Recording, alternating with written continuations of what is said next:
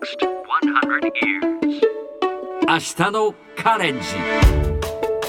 Nikki's Green English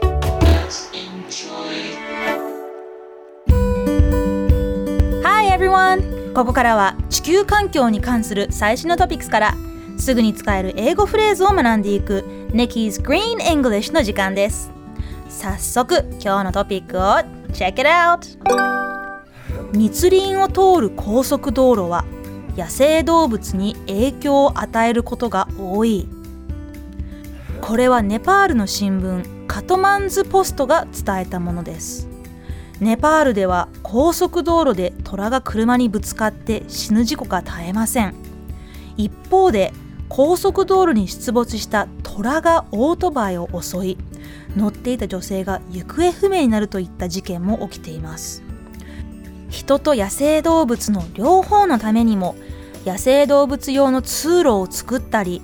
ドライバーに注意を促すなどの政策が必要だとこの記事では提言しています。さてこのニュースを英語で言うとこんな感じ。The highways that run through dense forests often affect wild animals. 今日は dense 密集という意味の言葉から英語で密集をどう表現するかを見てみましょう。新型コロナウイルスの対策で3密すっかりおなじみになりました。密集は dense places と表現することもできますが今世界中で推奨されている3密。これは英語で3つの C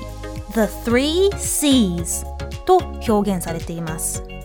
今日はこの The Three C's をご紹介しましょうまず密閉 Closed spaces 密集 Crowded places 密接 Close contact settings これら Three C's 3つの C を避けることを